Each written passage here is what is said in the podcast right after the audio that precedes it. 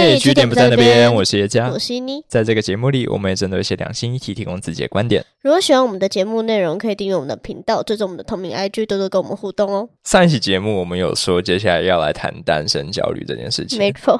那其实，在两个礼拜前，我交情最久的一个女性朋友就来找我吃晚餐。嗯，然后我们其实才刚碰面哦，那个菜都还没上，他就直接劈头来一句说：“我觉得我接下来会录一辈子。”我觉得你的朋友都有一个很奇妙的共同点，他们都 打从心底不想让你好好吃饭。对，他上一个上一个你的女性友人，很好的女性友人，就是第一个我堕胎，很喜欢抛这种大消息。对啊，就是尼玛先等我垫点胃之后再跟我讲这些好吗？可是为什么他会有？这样子那么笃定的说法，如一辈子，他的条件很差还是怎样？其实刚好反过来，他是那种脸蛋跟身材都很棒，然后工作薪水很高，然后。家世还很好的那一种啊！你在跟我开玩笑？这种人跟他跟我说他要赌一辈子去吃屎，所以一直以来我们这些做朋友的都没有担心过他，对，就连他本人也是老神在在的。哦，对啊，我觉得他就是信手拈来就一定会有一段恋情的，真的是不要把话说太满。嗯，然后他大学四年就单身，那一直到现在他毕业工作，他大学四年都单身，对，为什么？因为他不急啊。哦哦，OK，所以他就是在交际这方面，可能就直接无视掉那些小虫子在旁边飞吗。他真的是在社交上不太敏感的那种类型，他平常社交活动的强度也都蛮低的。那他本来他可能本来就没有这种规划，所以他才会那么老神在在吧？对对对对对对。他以前可能是很喜很享受单身的，可以这样讲吗？或许他不觉得单身是个问题，哦，他并没有渴望恋爱，是。但是到现在，他毕业呃工作其实也才大概半年多，嗯，然后有一天，他的一个同事就来找他说：“你可以帮我看一下我的头发吗？”他那个同事就当着他的面把头发掀开，然后就看到一个十元硬币大小的鬼剃头。哇靠！就是那一块是一个漂亮的圆形，然后一点头发都没有。哦，那这样子，他上班的压力是有多大才可以？他是那个同事是位女生吗？对，是。哇，这是个悲剧。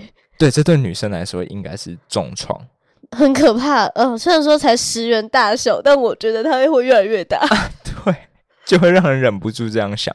那确实，他的那个工作的单位真的是压力很大，他业务量很多，是。所以他看到这个东西的一瞬间，他突然开始焦虑。哎。他觉得自己老了，等下就 等一下，这样很坏。这个联想是怎么一回事？对对对对对，吐槽。他当下就是有点 泛泪，但是你的朋友、你的同事过来说不啊！天啊，天啊！你刚刚看我这边秃了一块，他看到第一个反应是干我也老了，超坏。他个性真的蛮差的哦，个性好差。好，没关然后他顿时意识到说：“哎，自己单身了好久哦。”啊，对了，如果说大学四年又加毕业的话，那真的很很长的。他应该不是母胎吧？呃，他不是，但他上一任感情是在大学之前的。那至少也超过六，有六年了吧？对，但这就代表他在成年之后没有一场认真的恋爱过。是是是，他又觉得说未来看起来又毫无希望，因为他工作真的太忙，他常常要加班到。九点，对，加班到需要秃头的程度了。对，然后又那么忙，根本没有时间去认识其他男生嘛。嗯，他顿时处在一种慌不择路的焦虑感里面。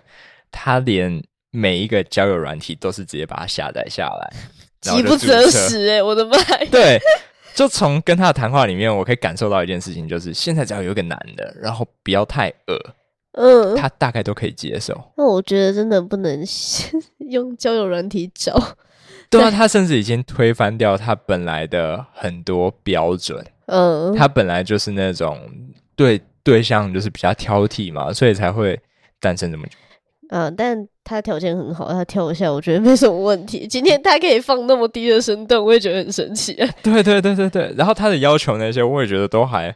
蛮合理的，就包括说他的对象要给他全然的尊重、全然的自由这些东西的。哦，OK 啊，很平凡的，就是一个 对等的关系。但我的意思是说，他现在可能连那些不太对等的关系都会稍微考虑一下。就是他可以打我，就是 不行吧？拜托不要。所以当我感受到他的那种无助感的时候，其实我是很心疼的，因为。我知道那种感觉，嗯，就是我也有单身焦虑过，就在我当兵的那段期间。当兵的时候，对我还记得那是某一个很冷的早上，然后我在集合前，然后要盥洗，我就是洗脸，然后看着那个镜中脸还在淌水的自己，然后想法就是干他们跟死一样。你看到你自己的那个小平头，你的头型可能还没有很完美吧？哎，小平头不是最丑的，最丑的是你头发已经稍微长出来了，嗯，然后就会整个看起来有点像一个麦克风那样子，啊，真的是很丑。然后那时候不要说你很难相信有女生会喜欢你，你根本很难相信有任何一个人类会喜欢你，好吗？我觉得这也是为什么很多人会签下那四年的志愿役。因为这种时候就只有国军说：“哎，你很帅哦。”哦，对，国军爱我们需要你，很多人很棒，很多人因为价值，对，就这样签下去了。哇，真的是一头热哎！对，我以为那个国军那种叫别人签志愿役都是靠洗脑，哦，没有，是因为他把你的头发剃掉。哦，说到头发，我真的觉得啊，我们这一整天都在留头发。对，头发也是引起我单身焦虑最严重的一个原因。我记得那个时候是刚职考完。然后基本上国中升大学这段时间都是少年少女最渴望一个爱恋的年纪嘛。嗯哼，情窦初开嘛，然后又有时间了。对啊，对我那时候其实也是其中一个，但是因为在职考过后，我就把我的头发给剪掉。完蛋吧？就是很短，对，其实大家都知道，我就是一个极短发。然后我那时候。脑袋不知道为什么敲到，我还去染了一个深蓝色的颜色。当初跟设计师好像在沟通上有点不良，然后反正那个颜色出来已经有点失了。我原本的理想了，就它变得很八九，它原本也没有好到哪里去啊，反正就是一个八加九。那个头发。褪色之后开始变成墨绿色，然后直到我上大一的时候，它已经变成了金黄色这样子。我就在那个新生学年里面都顶着那个鸟鸟头，极端发金毛，对，就是很短，然后就是也没有什么 sense，然后头发又很金，然后我的衣品也很糟糕。我那个时候因为。可是真的是发型问题，加上我自己的个性本来就没有很淑女，所以大家都把我当 brother 看，就很奇怪。我在班上的互动会变成说我跟女生没办法很合得来，是因为他们的。话题或是气质都跟我格格不入。我说啊，那没关系，那我就跟男生交谈的话，那基本上就是兄弟啊。但我就找不到那个情窦初开的感觉，所以我就很困难，很 confused，不知道我自己发生什么问题。然后我就开始说，会不会我是 T？所以我就花了很大的心力去。帮助一些福大彩虹洲的一些 相关事宜，我去跟阿信请去做公关，我去当他们的社助，找讲师过来访谈。你你在那时候有觉得你有找到自己的价值吗？我那时候以为我有，就是因为大那边的人很接纳我，他就觉得我是那其中的一员。我超狂，我那个时候兴趣真的跟男生一模一样，就是我还参加了学校学校的热舞社，然后在那边跳爬平。真的是抽踢啊！你这样会不会当成抽踢？我踢爆我的，我我的呼吸都是踢，你知道吗？然后多踢多踢到我妈都不相信我是一个异性恋。就是那时候在九合一选举，就我只是想要站在我自己的立场，跟我妈提点一下，就说：“哎，有我们想想同性婚姻的可能性吧。”结果听起来就像在帮你自己辩护。对，我就好像说我想要跟女生结婚一样，他就开始哭了，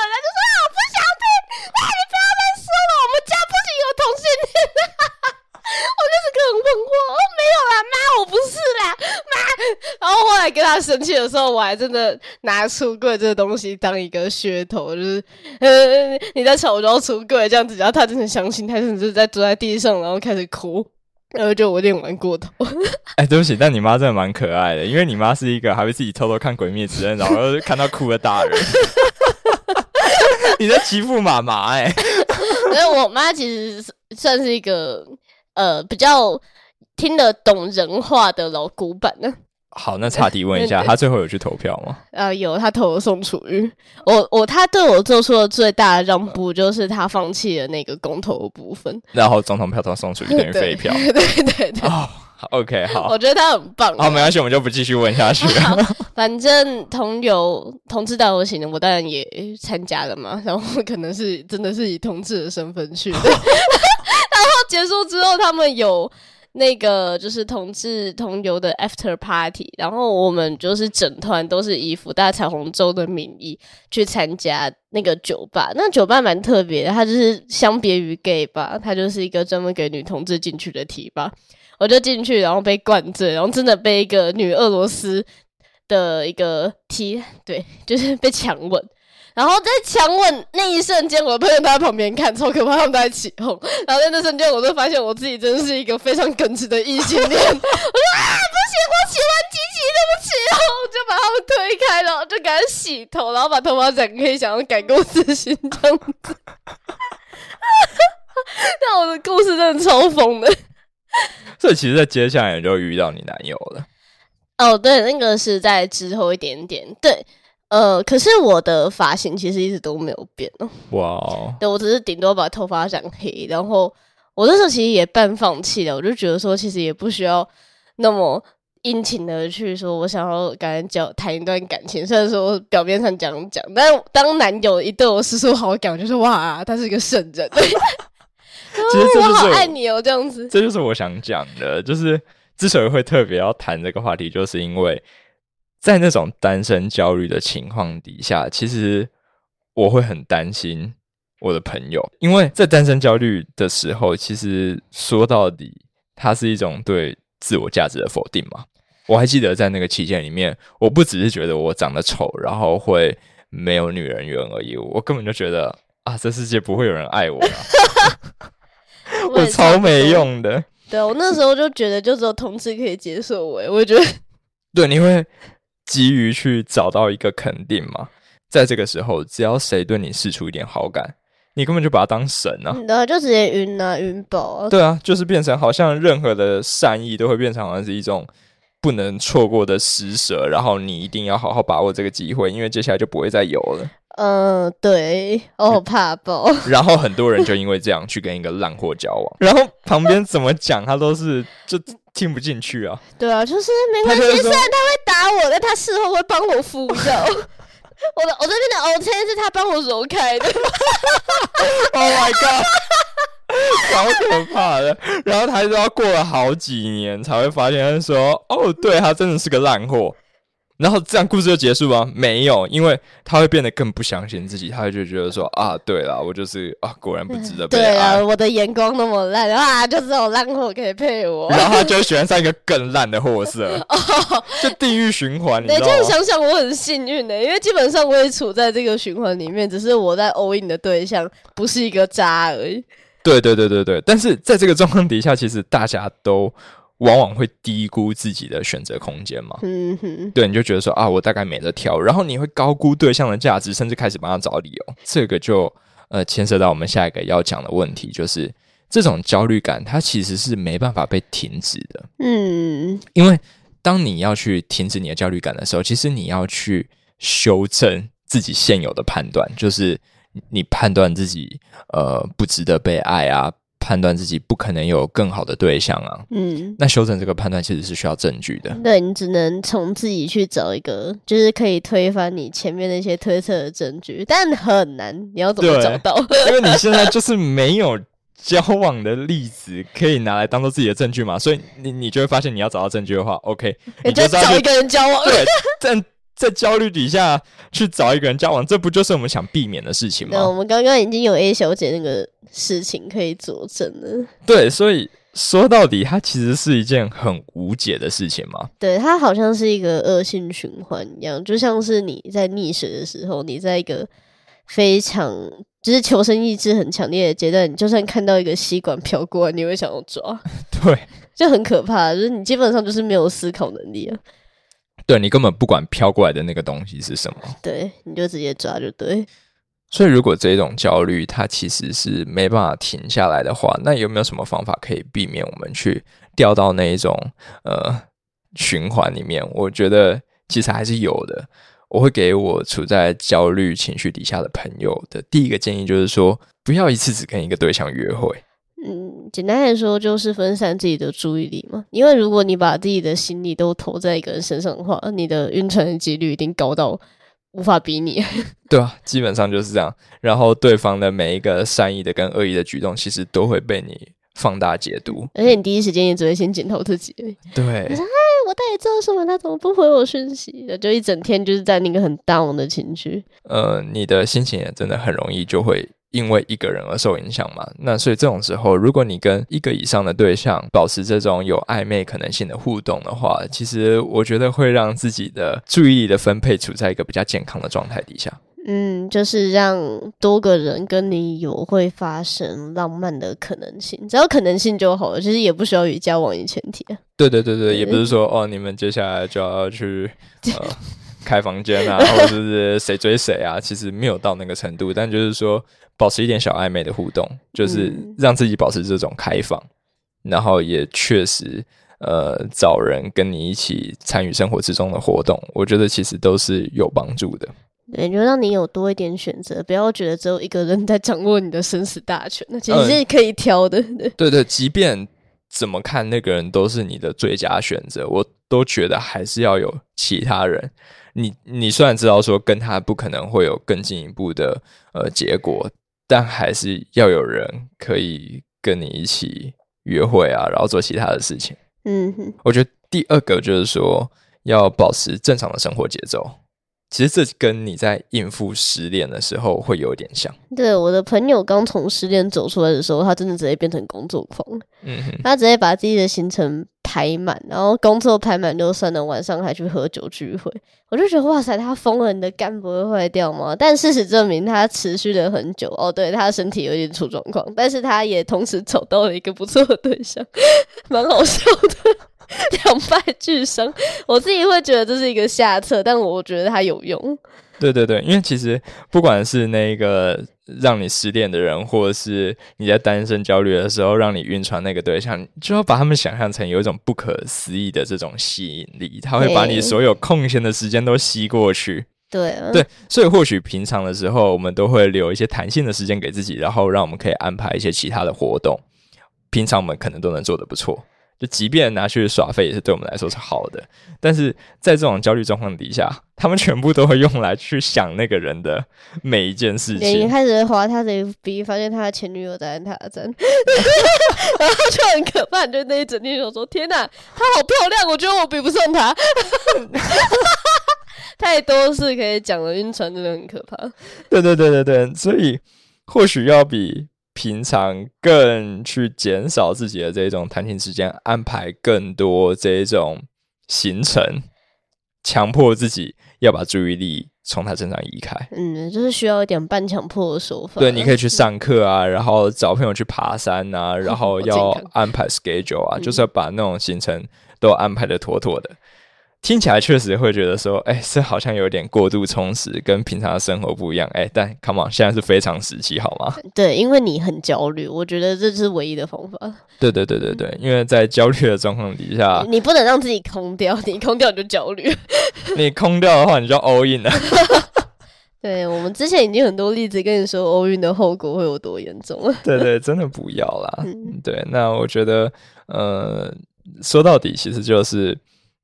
不要觉得自己的机会就是只有这一个人，然后不要让他在你心里面的比重放太多，对，多到掩盖掉其他明明就在身边的机会。嗯，那我会觉得，我虽然不知道我们的听众有没有这样子的隐忧，隐忧嘛，就是你如果你现在正处于单身焦虑的话，我希望这些建议可以帮到你们的。对啊，然后再就有点鸡汤了啦。就如果你处在单身焦虑，然后开始怀疑自己的价值的话，我们是完全不同意的。对我们不会同意这件事情。对我们不同意你觉得自己很没用这件事情，因为你就在听我们的节目，哎，就代表你很有 sense，你的灵魂一点性感。对我看不到都觉得你很 sexy。对，因为我们跟你一定很有话聊。对，就如果有任何的听众有相关的烦恼，也不需要一定是单身焦虑啊，就是直接到我们的 IG 直接跟我们聊天就对。对，我们一定会好好跟你讨论这些线上闺蜜在这边，然后最后来报个平安。哦，对对对对对，那个上一期我们有提到的那个飞到中国去寻找真爱的台独小弟弟，那我们的跨越海峡的纯爱战士，对，他在我上传上一期节目之后就来跟我报平安，我不知道是不是因为他听了那个节目了，他所以他有听吗？他说没有。哦，我屁啊，那你有他有听到我们对他的埋怨。干，你就是个背骨仔，他 直接变成中国的形状了，好感谢他讲自己活着，呃，很棒啊！他没有因为肺炎死掉，我已经觉得很很酷。对，真的，其实我一度担心这件事情，因为他曾经就是两个月没有回我讯息，太久了啦。对啊，我都觉得说，干，你是不是咳嗽咳到挂掉？但 OK，他活得好好的啦，然后他在那边就是。念书念的也还算蛮顺利的，除了他打来的时候，其实有一点微微的卷舌。shit，可以先不要。OK，但他的心还是向着我们的，他还是一个台派，还是相信的民主的价值。哦，很棒，很棒。对，然后他有跟我报告一些那个中国的一些很奇妙的现象，有一个是让我印象最深刻的，就是他到那边的市场去买菜的时候，里面的人用的都是秤砣。这是什么？你知道秤砣吗？听起来就是博物馆里面会展示。我真的在博物馆里面看到的，我也是在台博物馆里面看到那个东西。我听到它的名字，我第一个想象就是这个东西已经生锈了。对，反正它就是一个从那种可能清朝末年甚至更久以前就在使用的一个那种古老的器具，然后他们宁愿去相信这个东西，也不愿意相信电子秤。嗯，他们就是死都不用的事，就是我要相信老祖宗的智慧。对我真的觉得中国有些东西真的是蛮不可思议的。好了，就是传承这一部分可能真的做的很好。传承，他们也把地质传承的很好啊。啊，好，不说了。呃，如果大家对中国相关的话题感兴趣，不管是在那边念书或在那边工作感兴趣的话，呃，都可以私信我们，就是我们会直接安排专访。去访问有相关经验的人。嗯哼，好，那这期大概就录到这里，拜拜了，拜拜。